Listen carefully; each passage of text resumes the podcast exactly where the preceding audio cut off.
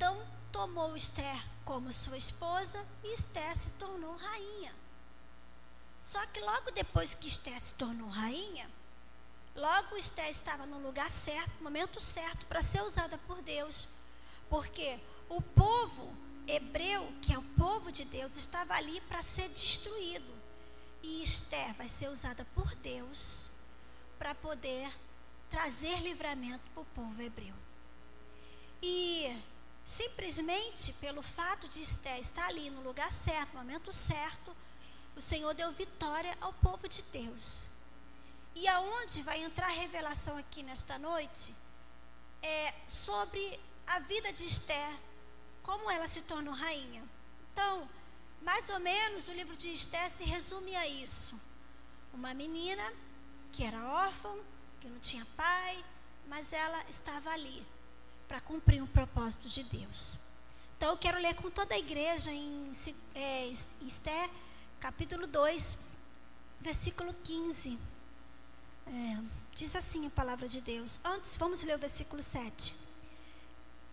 Este criava Radassa, que é Esté, filha do seu tio, é, porque tinha pai porque não tinha pai nem mãe. Era uma jovem bela, de presença formosa, e morrendo seu pai e sua mãe, Mordecai, a tomara por filha. Versículo 15. Chegando, pois, a vez de, a vez de Esther, filha de Abiu, tio de Mardoqueu, que tomara por sua filha, para ir ao rei, coisa nenhuma pediu, senão que disse a Egai, camareiro do rei, guarda das mulheres, e alçava. Esta Esther, Esther achou graça aos seus olhos de todos quantos o viram. Amém? Somente esse versículo da palavra de Deus. Esse tema, quando a pastora Disângela ela me passou esse tema, eu achei um tema assim, muito interessante. E no mesmo instante que ela me passou esse tema, a pérola forjada na dor, nossa, o Espírito Santo me transportou para muitas coisas muitas coisas mesmo, muitas experiências que já vivi com Deus. Vamos entender primeiro uh, o processo da pérola. Uma ostra que não foi ferida, ela não pode gerar pérolas. A ostra, ela só gera pérola quando ela é ferida. Pérolas são feridas curadas. Pérolas são produto da dor, resultado de uma substância estranha que é introduzida no interior da ostra como parasita ou areia, e com isso vai se formando várias camadas, aonde se torna uma pérola linda, maravilhosa, que é de agrado a todos os olhos. E vamos aprender com a pérola, com a ostra. Eu separei aqui alguns tópicos. É, como aprender com a ostra. E o primeiro que eu gostaria de destacar aqui nesta noite é: sem dor não há ganho. Sem dor não há ganho. O primeiro tópico aqui que eu separei é no capítulo 2, versículo 7, que sem dor não há ganho. Esther vai falar no versículo 7 que nós lemos que Esther era órfã, Esther não tinha mãe, Esther não tinha pai, era criado por seu primo. Seu primo lhe dava amor, lhe dava carinho. Acolheu Esther, mas não é a mesma coisa de que ser criado por uma mãe, ser criado por um pai. A figura paterna, ela representa proteção, ela representa provisão, ela representa a construção de um caráter. E Esther não tinha isso. Esther não tinha isso, porque quando a gente vê uma pessoa que não tem uma construção de um caráter reestruturado, geralmente essa pessoa não teve pai, sofreu abandono de alguma coisa. E Esther, ela agora está sem o pai, sem a mãe, ela tinha tudo para se tornar uma pessoa frustrada, mas ela aprendeu com a dor. A dor da perda, a dor de não ter a presença da mãe, porque a mãe ela traz segurança, ela traz conforto. A mãe, ela traz cuidado. E Esté, ela está no momento vivendo essa, esse momento de dor. Então, sem dor, não há intimidade com Deus. Sem dor, não há ganho. Sem dor, não tem como a gente ser melhor. Esté estava sendo forjada por por Deus para poder ser melhor. E nós só nos tornamos pérolas quando nós somos forjados na dor. E passar pela dor não é uma coisa fácil.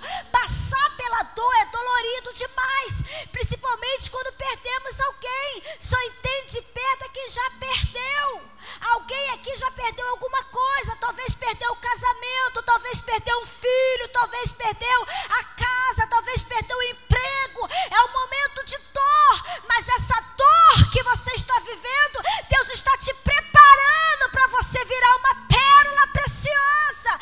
Não tem como pular etapa na nossa vida. Nós temos que passar pela dor para sermos pessoas melhores. Esther, ela teve que passar pela dor da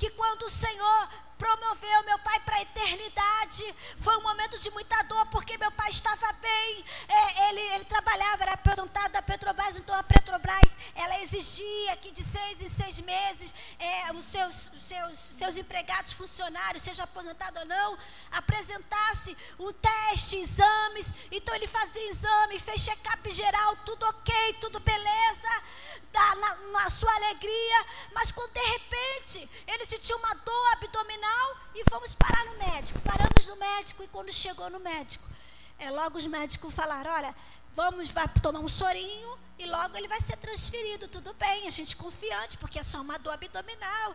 Que isso? Fez exame semana passada, está curado, tudo bem, exame ok. E as coisas foram se agravando, de repente a praqueta começou a baixar, tudo começou a baixar. Vamos fazer transferente, vamos fazer transferência. Vamos fazer transferência para um outro hospital, Norte Cor. Vamos mudar ele para lá. Quando chegou para lá, meu pai foi entubado e, enfim, morreu. Ali, queridos, eu perdi um pai, um amigo, um pastor. Eu me vi sem chão. Estava sendo forjada por Deus na dor. E eu não entendia, é porque os médicos correndo para lá e para cá, e eu dizendo, eu quero ver meu pai, eu preciso ver meu pai. E os médicos diziam, não pode, até que veio a notícia. Eu estava no culto de quarta-feira, adorando o Senhor, dizendo com muito louvor, Deus vai na frente, abrindo o caminho, quebrando as correntes, tirando os espinhos. De repente o telefone toca. Oito horas da noite, numa quarta-feira, no culto, adorando ao Senhor. É, senhora Roberta, por gentileza, vem ao hospital. Quando avisei minha mãe, disse: Olha, o médico ligou, disse para a gente ir para o hospital. E quando nós corremos para o hospital, minha mãe, já, minha mãe já foi quieta, assim, em silêncio. Eles ligaram, não é uma coisa boa. Eu falei, vamos, porque de repente ele teve uma, uma melhora. De repente ele vai receber alta. De repente alguma coisa aconteceu. E nós fomos para o hospital. E quando nós chegamos ali, nós recebemos uma triste notícia: que meu pai havia falecido. E quando eu recebi a notícia, eu disse: Eu quero ver meu pai. Eu cheguei na sala, ele estava, ele estava ali totalmente duro e estava com algodão no seu, no seu nariz. Eu tirei e eu deitei em cima dele e eu orei. Eu falei: Senhor, traz a vida para o meu pai. Ele ainda está muito novo, só tem 52 anos. Traz a vida para o meu pai. Restaura, Senhor, tu pode.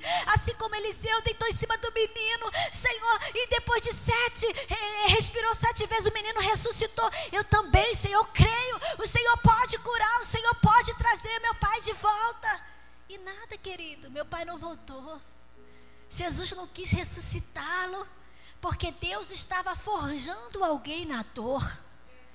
E para a gente entender esse propósito, é uma coisa muito complicada, porque às vezes a gente quer que Deus faça o que nós queremos que Ele faça, na hora que nós queremos, e não é do nosso jeito, é do jeito de Deus. E quando a dor vem, é para nos forjar. Eu disse que é para nos fazer uma pessoa melhor, é para nos tornar mais íntimo de Deus, é para nos tornar mais próximos de Deus passaram-se alguns anos. Minha mãe, ela foi cometida de uma enfermidade no seu pulmão. Leva para o médico aqui, leva para o médico ali, leva ali, tem um tumor no pulmão e os médicos não sabem o que fazer, desfalecendo, emagrecendo, morrendo, morrendo em vida. E eu disse, Deus, e agora? O que vai ser? Então, a dor nos aproxima de Deus. Entrei para o meu quarto, dobrei o meu joelho rasguei as minhas vestes e eu disse: Deus, o Senhor levou meu pai, agora não leva minha mãe. Senhor, eu ainda nem fui curada dessa dor. Tem misericórdia. Porque eu moro em cima da casa da minha mãe, minha irmã caçula me gritou, disse, Bel, lá me chamam de Bel, Bel, desce aqui, minha mãe está morrendo. E quando eu desci lá, ela estava toda desfalecida, jogada no, no, no sofá. Eu fui para o quarto orar. E o Espírito Santo falou assim para mim: pega o livro, pega o livro. Tá assim, eu vou te mostrar, vou te, vou te mostrar uma doutora para você levar sua mãe. E quando eu peguei o livro, e eu liguei para a doutora, a doutora já estava indo embora, já estava acabando o seu expediente, já era uma meio-dia mais ou menos. E aí o Espírito Santo falou assim para mim: pede para ela, por favor, você pode atender a minha mãe? Eu já tô. A secretária falou: não, a doutora já está indo embora, não, mas é um caso especial. Ah, um momento, eu vou falar com a doutora. Doutora, a doutora, pode mandar trazer. A doutora nunca, nunca, nunca ouviu falar o meu nome, nunca me conhecia, mas ela disse que era, podia vir trazer. E quando eu levei minha mãe no consultório, e a doutora olhou para minha mãe, a doutora olhou para mim e disse assim: Qual é o seu nome? Eu disse: Roberta. Ela, fique tranquila, sua mãe vai ficar boa. Ela olhou dentro dos meus olhos e disse: Sua mãe não vai morrer. O que, que eu quero trazer com você, para você aqui nesta noite é que a dor, ela nos aproxima de Deus. E quando a gente vivencia algo semelhante, nós, a primeira coisa que nós fazemos é dobrar o nosso joelho e orar, não entrar em desespero. A dor nos aproxima para mais, mais perto de Deus, para sermos íntimos de Deus. E Esté, pelo fato dela não ter mãe, não ter pai, o que aproximou essa menina de Deus foi a intimidade com Deus. Ela não chegou lá por um acaso, mas porque teve uma proximidade, porque a dor ela nos torna melhor. Se você está passando pela dor, provado, talvez por uma enfermidade, talvez por uma porta que se fechou, Deus é poderoso. Deus é poderoso para trazer vitória para a sua vida. Talvez tem pessoas aqui que perderam o ante querido. É certo que esse ante querido você não vai ver mais, mas olha, Deus tem um bálsamo para o teu coração nesta noite. O Espírito Santo tem consolo para você. O Espírito Santo não te deixa só. Ele disse: Eu vou para o Pai, mas eu vos deixarei o consolador. Sinta-se abraçado nesta noite pelo Espírito Santo. Sinta-se acolhido nesta noite pelo Espírito Santo. Ele não te deixa só. Se tu passares pelo fogo, ele estará contigo. Se tu passares pelas águas, elas não te submergirão. O Senhor é contigo nesta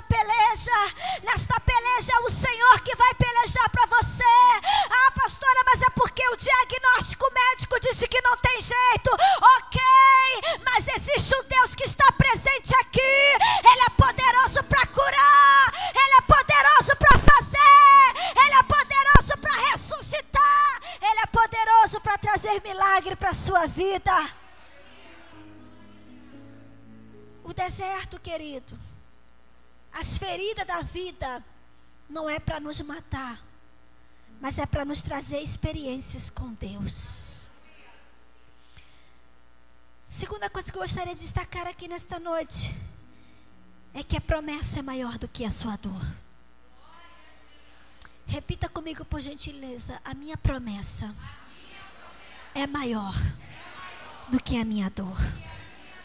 No capítulo 2, versículo 15, a parte B do versículo. E Esté alcançava graça aos olhos de todos que o viam. Graça. Deus vai derramar graça sobre a sua vida. Para você chegar no lugar da promessa. Está doendo hoje, mas você vai chegar na promessa até você chegar na promessa, existe um processo. E eu sei que o processo que é doloroso, dói demais, machuca.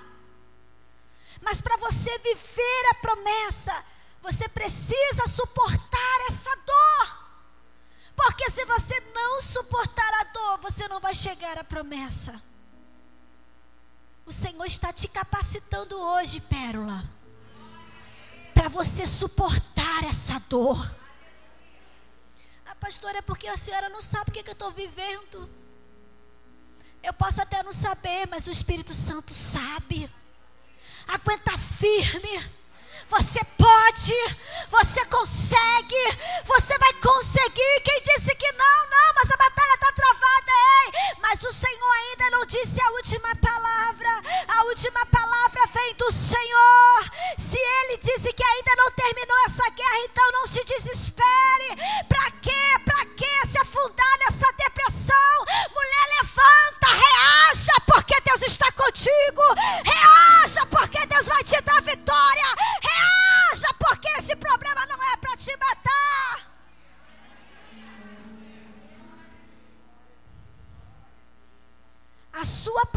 Maior do que a sua dor. Muito maior. E quando você viver a promessa, você vai dizer que valeu a pena ter passado por tudo isso que você viveu. Eu lembro desde quando eu era muito jovenzinha, o Senhor sempre fazia promessas para minha vida. Olha, você vai casar rápido. E aí a gente pensa que o tempo de Deus é tipo assim, né? Daqui a um ano. Mas o tempo de Deus não é o nosso tempo. Eu me casei com 29 anos de idade, eu tenho 41 anos. E ao longo desse processo eu ouvia pessoas falando assim: Ei, psiu, vai ficar para titia. Vai ficar para titia, você não vai casar, você não vai ter filhos. Eu me lembro que da última vez, alguém disse assim para mim: Você não vai ter filho, porque você já está com 29 anos, ainda nem casou. Quando ter filho, você vai ser avó. E aí eu sempre dizia: Jesus, quando eu me casar, meu casamento vai ser até o arrebatamento da igreja.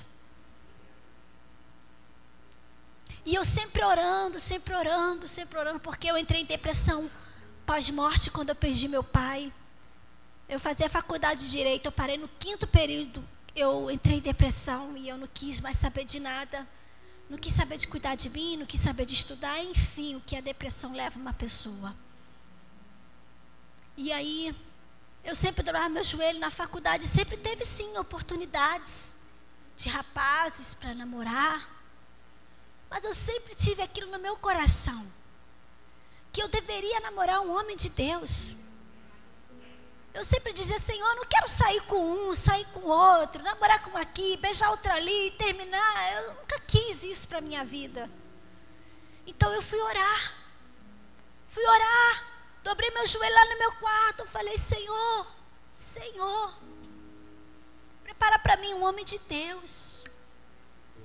Um homem que me entenda, que me ame. E eu lá de joelho dobrado na minha cama. E eu disse, Senhor, e que ele seja bonitinho, Senhor, por favor. Não deixe ele ser feio, não, Jesus. Tem quantos aí, Senhor, que é bonitinho me querendo, mas ó, tô negando por causa de ti, Jesus. E aí eu falei, Senhor, minha boca tá dando teia de aranha. Querido, você pode estar tá rindo agora, mas foi desse jeito que eu falei com Deus. A minha boca está dando teia de aranha, mas eu não quero beijar um aqui outro ali. E quando eu estava levantando do joelho, eu falei: Ah, mais uma coisinha, tá, Jesus?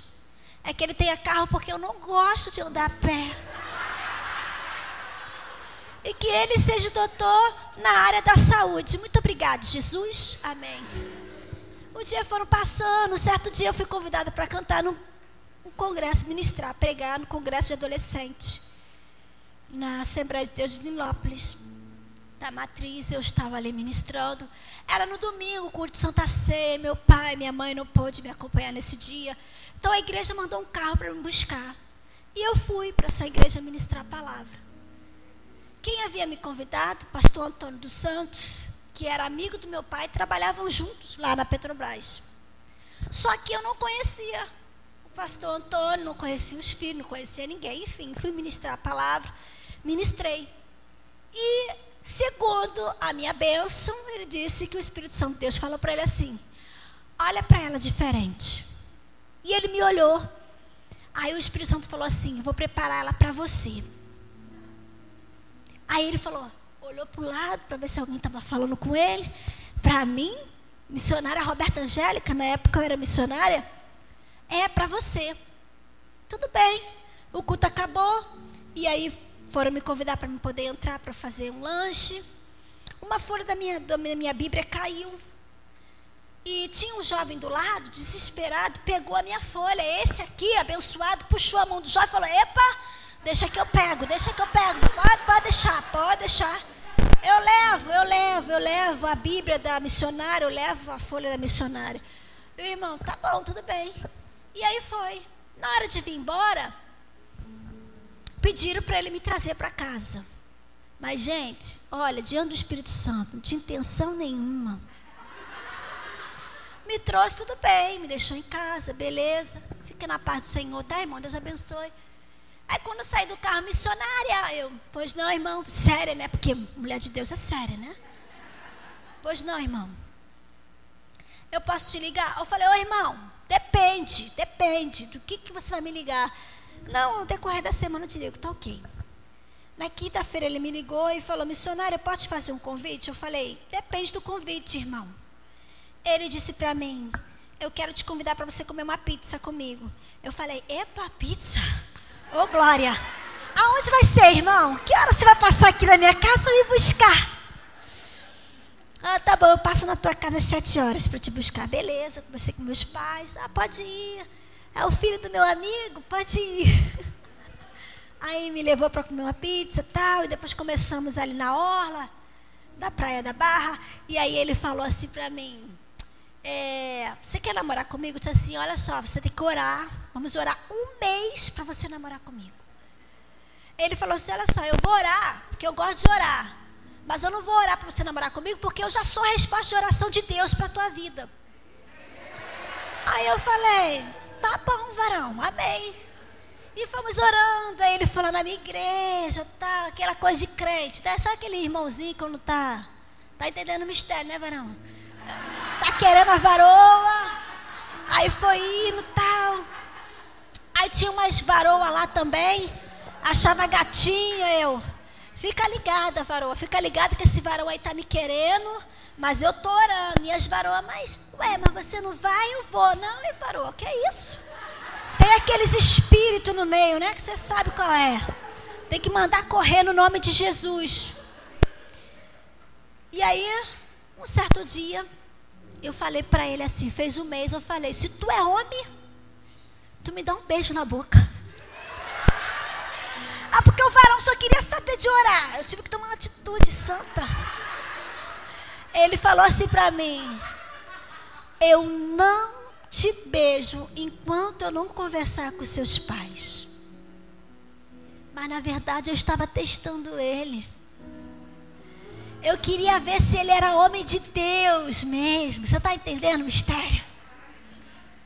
E eu, aí ele falou com meus pais: Posso namorar? Meu pai, conversa aí com a dona Fátima. Se ela liberar, tá liberado. Pode sim, pode namorar. E namoramos, querido, namoramos. Um ano e meio nós vamos, casamos. Casamos com tudo, casa prontinha, com tudo. Meu casamento foi lindo. Toda vez que eu saía do culto, eu passava pela Vila Militar, que eu moro na Vila Militar, no final, eu sempre passava e dizia: quando eu me casar, minha festa vai ser aqui no Salão Rei. E a minha mãe dizia: Nossa, mas você sonha muito alto. Você sonha alto demais. Porque aqui só quem casa é militar. Pois eu vou casar aqui. Minha festa vai ser aqui. Vai ser linda para a glória de Deus. Só que eu estava sendo forjada na dor, querido. Por quê? Porque tinha um monte de pessoas dizendo: Você não vai casar. Você vai ficar para titia. O tempo está passando para você. Você, quando tiver filhos, você vai ser avó. Mas eu estava sendo forjada na dor. E o Espírito Santo de Deus estava dizendo: Ei, eu estou te fazendo pérola. Aguenta só mais um pouquinho. Deixa quem quiser falar. Deixa quem quiser dar palpite.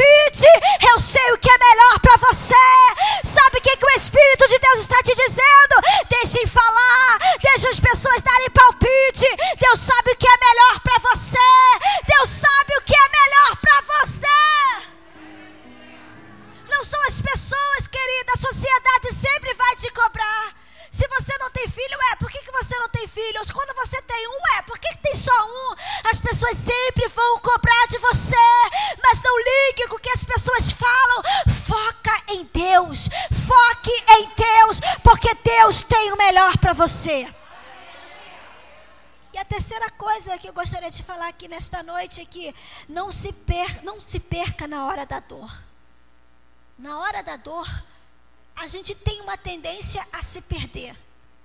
Porque queremos agir do nosso jeito, queremos fazer da nossa forma, mas o Espírito Santo de Deus está dizendo assim: ei, não foque em pessoas, foque no meu propósito, foque no meu propósito, porque eu estou te forjando é para grande coisa. Você está entendendo aqui nesta noite?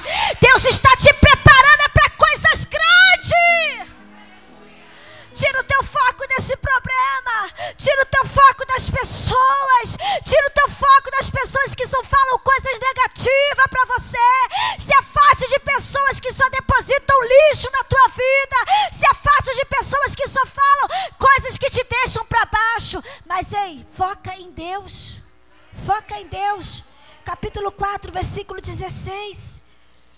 aqui o que diz a palavra de Deus versículo 16.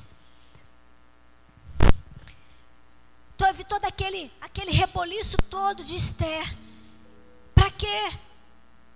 Para destruir o povo de Deus. Então Esther se levanta como uma mulher de Deus, como uma mulher que foi forjada na dor. E ela vai dizer no versículo 16: Vai e junta todos os judeus que se acharem em Suzã e jejuem por mim. Por que, que ela pediu isso? porque ninguém poderia se apresentar ao rei a não ser que ele pedisse. E já se passaram, queridos, um ano e o rei não mandou chamar a rainha Esther.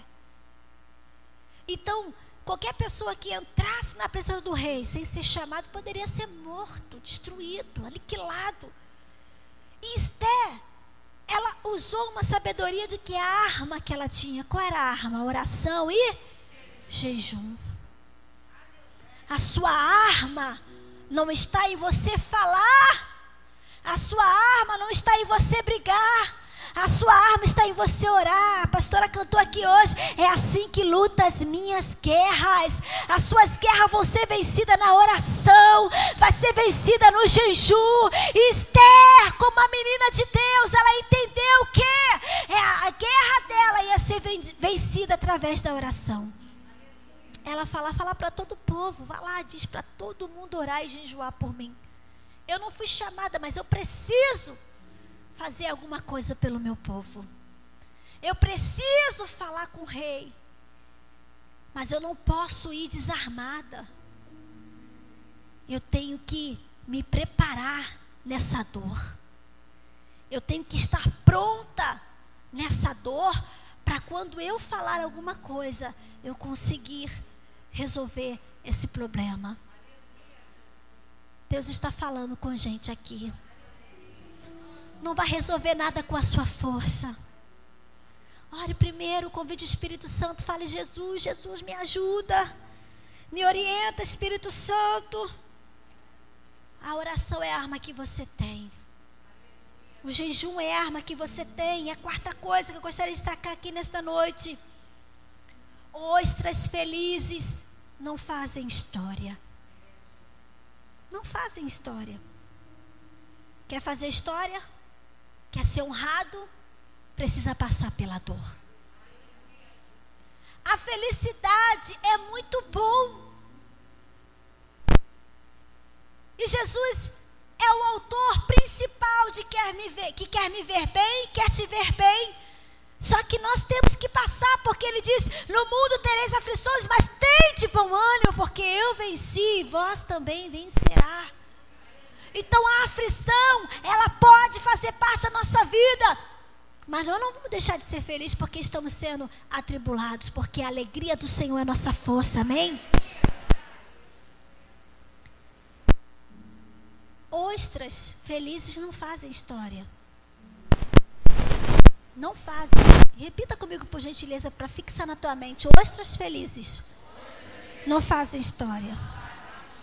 Só quem passa pela dor é que faz história. Só quem tem experiência com Deus é que faz história. Às vezes você olha nas redes sociais, vê uma foto de alguém viajando, curtindo, feliz, sorrindo. Você já viu alguém botando foto no Facebook triste, gente? Eu nunca vi. As pessoas colocam as fotos nos seus melhores momentos, mas nos bastidores, ninguém sabe o que a pessoa está enfrentando. Então Deus quer que você tenha história, e para fazer história é nos bastidores.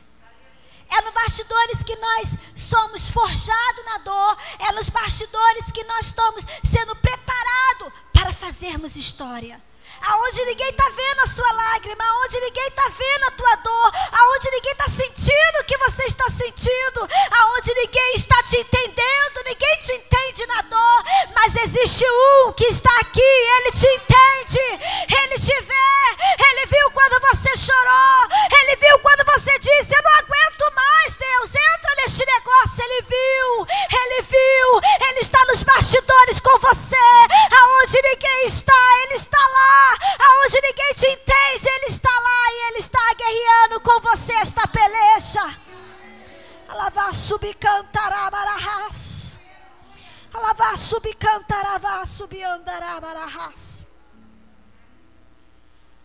A quinta coisa que eu gostaria de destacar aqui nesta noite. Quanto mais te fere, mais você cresce. Repita comigo: quanto mais me fere, mais eu cresço mas você cresce em Deus. Mais intimidade você tem com Deus. Quanto mais te fere, mais forte você se torna. Quanto mais te fere, mais cheia de Deus você se torna, mulher. Quanto mais te fere, mais experiência você tem com o Senhor. Os que são os parasitas, queridos, parasitas a sua forma de sobrevivência normalmente é de prejudicar o organismo. Só fere quem é ferido. Pessoas feridas que são curadas se tornam pérolas. Agora, pessoas feridas, ela fere. Você conhece alguém aqui? Eu acho que só eu conheço pessoas que que falam mal de todo mundo. Acho que só eu conheço, né? Pessoas que ferem que faz de tudo para colocar a outra para baixo, para dizer, nossa, poderia até ficar bonitinho, né? Se não fosse, se não fosse, se não fosse essa pulseira, você ia ficar mais bonitinho. Se não fosse esse cordão, pessoas feridas que colocam defeito em tudo. Acha defeito em tudo, nunca consegue enxergar uma qualidade. Alguém está ali só para observar aquilo que não foi legal. Pessoas feridas, o congresso foi maravilhoso, o congresso foi incrível, a presença de Deus se manifestou na igreja. Mas a ferida sempre tem alguma coisa para falar mal. Por quê? Porque está ferida, precisa ser curada. Porque pessoas feridas, curadas, viram pérolas viram pérolas. Você pode até ser ferido, como eu já fui diversas vezes na minha vida. Mas eu preciso, você precisa virar pérola. Você está entendendo isso aqui nesta noite? Você precisa virar pérola, porque é o Senhor que peleja as suas guerras. Eu me lembro que no Congresso de Mulheres, quando nossa igreja era lá em Auma, lá em Lodebar. A gente indo para a igreja feliz, congresso, festividade uma vizinha que não era evangélica, do nada, ela sai dentro da casa dela e fala para mim: É você que é a pastora Roberta? E dá uma cuspida na minha cara. Eu limpei o cuspe, claro, chorei, porque foi, foi triste, gente. Foi doloroso levar uma cuspida na cara do nada. Foi doloroso. Eu entrei para a cantina, lavei meu rosto, chorando, e eu falei: Deus, eu não estou entendendo mas eu entrego nas tuas mãos. E a festividade, uma bênção, o fogo de Deus caído e nos bastidores. Ninguém havia, ninguém tinha, é, não, tinha, não sabia o que tinha acontecido. Somente algumas pessoas, alguns irmãos que estavam ali me acolhendo, enxugando minhas lágrimas. E o fogo caindo, uma bênção. E o culto ali, nós adorando o Senhor, mas no bastidor ninguém sabia. Aquilo, aquilo mexeu muito comigo, mas eu entreguei na mão do Senhor. Em menos de um mês, essa mesma moça, ela mandou recado para mim, porque queria conversar comigo, que estava ficando louca. Um dia o Espírito Santo permitiu que ela me encontrasse na rua e ela me falou: Pastora, me perdoe. Me perdoe.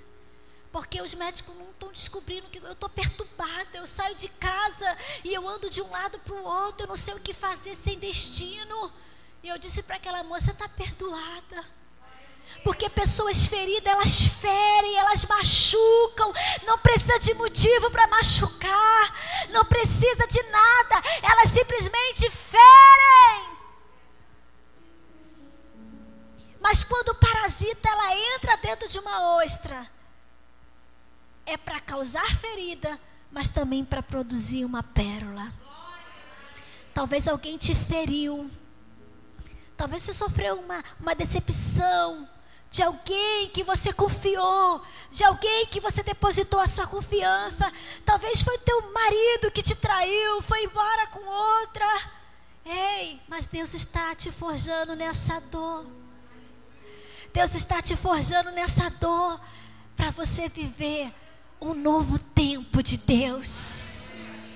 E quando você se lembrar dessa dor, isso não vai te doer mais. Você vai lembrar: nossa, o Senhor me fez passar por tudo isso. E eu ainda estou de pé.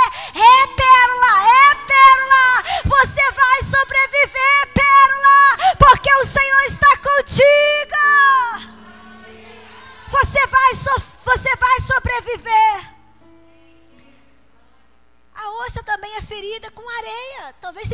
Jogando areia no teu caminho, areia, areia no teu caminho.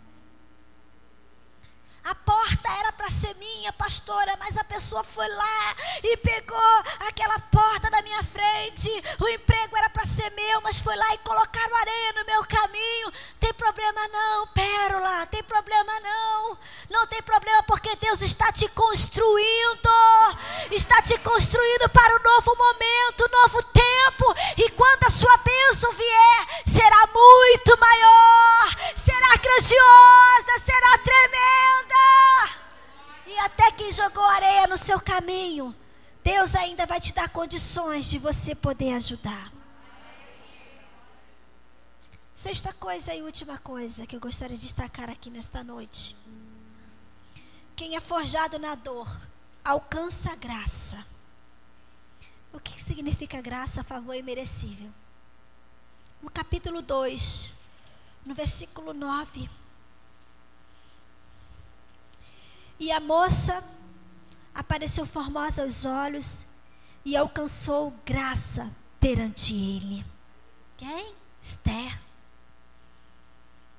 Capítulo 2, versículo 15, parte B. E alcançava Esther graça aos olhos de todos quanto haviam. Quando você é forjado na dor, o Senhor ele te enche de graça. Repita comigo, por gentileza. Quem é forjado na dor, alcança a graça. A graça do Senhor está te alcançando nesta noite. O Senhor está colocando uma graça sobre a sua vida, que quando as pessoas olharem para você, te verão de uma forma especial, uma forma única uma forma especial. Essa graça, que ele está certo que beleza ajuda, mas beleza também não coloque em mesa.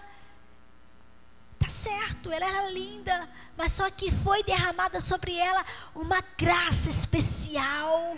E essa graça é o Espírito Santo que está te enchendo nesta noite. Alguém vai olhar para você diferente. Alguém vai lembrar de você. Alguém vai te tirar do final da fila e vai te colocar para frente. Porque a graça do Senhor vai te alcançar nesta noite. Alava subcantarabararas. E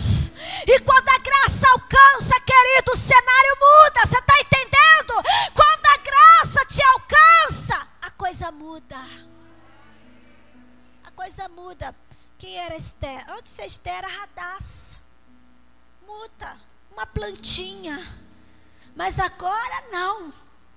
Ela é uma rainha. E o nome dela é Esther, que significa estrela. Ei, pode até tentar apagar a sua luz. Mas ei, Jesus vai fazer você brilhar nessa escuridão.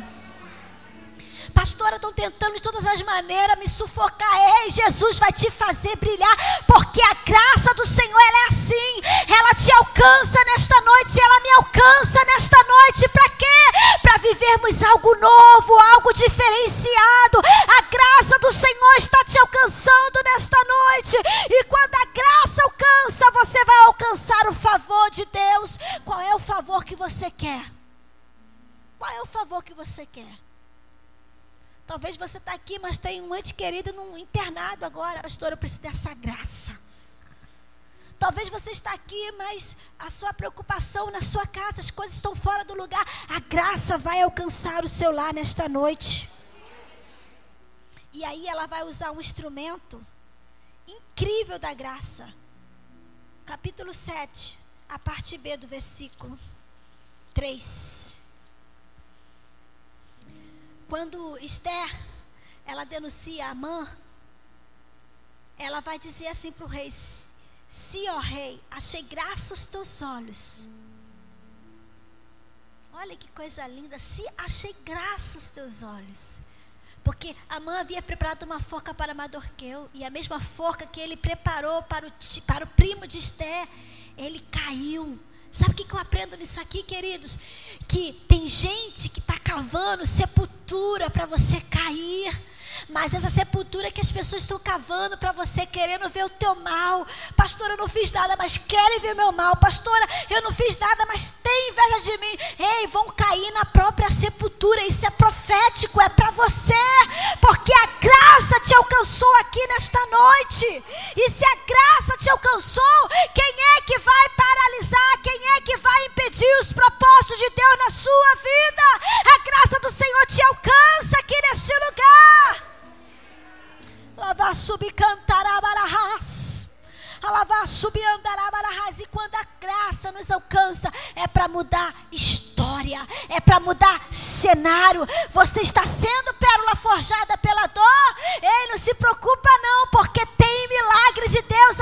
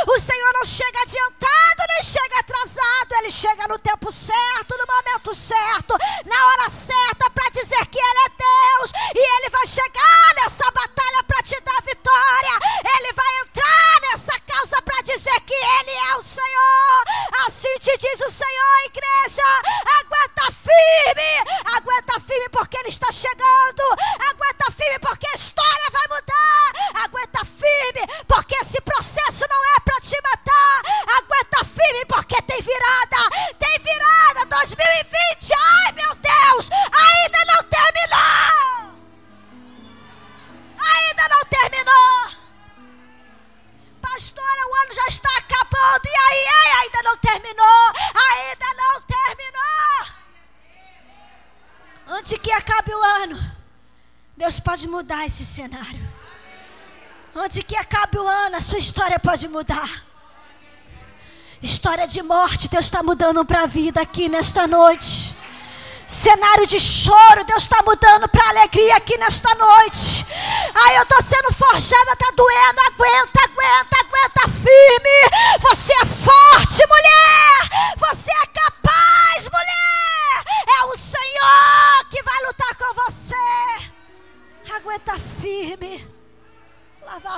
Cantarabararas. Eu sinto Deus aqui neste lugar. Eu sinto Deus aqui neste lugar. Deus está entrando na tua peleja aqui nesta noite. Deus está entrando na tua causa aqui nesta noite.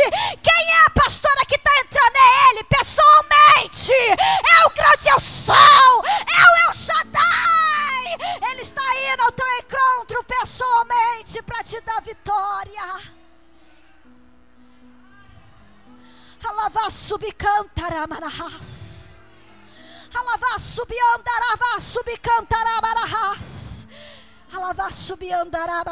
Não se entregue. Sabe o que, o Espírito Santo Deus está dizendo aqui para mim, pastora Elisângela? Para dizer para essas mulheres: não se entregue. Não se entregue. Tem mulheres aqui que estão vivendo uma tristeza profunda porque está enfrentando dores que dói na alma. E chega a sentir no corpo. Eu sei como é que é isso, que eu já passei por isso. Já passei. Quando eu entrei em depressão, pós-morte, eu fiquei três meses sem falar uma palavra. E eu sentia pontadas fortes no meu peito que doía minha alma e doía o meu corpo. Eu fazia exame do coração para ver se eu tinha algum problema, os exames não davam nada. E aí, quando o Senhor veio pessoalmente, ele falou assim: Eu te toco. Essa fisgada que você sente no peito, a partir de hoje você não vai sentir mais. Porque eu, eu pessoalmente entrei na tua guerra. Ei, Jesus está falando comigo aqui. A mesma coisa que ele falou comigo há anos atrás. Eu estou vindo aqui e vou te curar pessoalmente. Não entrego pontos. Tá doendo, aguenta só mais um pouquinho. O Espírito Santo está falando com mulheres aqui, está falando com gente aqui. Está doendo, mas aguenta, eu estou contigo. Você não está sozinha, Pérola. Você está sendo forjada para viver um grande milagre na sua vida. Você está sendo forjada para viver algo extraordinário que você nunca, nunca, nunca, nunca viveu na sua vida. É por isso que você está sendo forjada aqui nesta noite. Lavar subir cantar amarahas.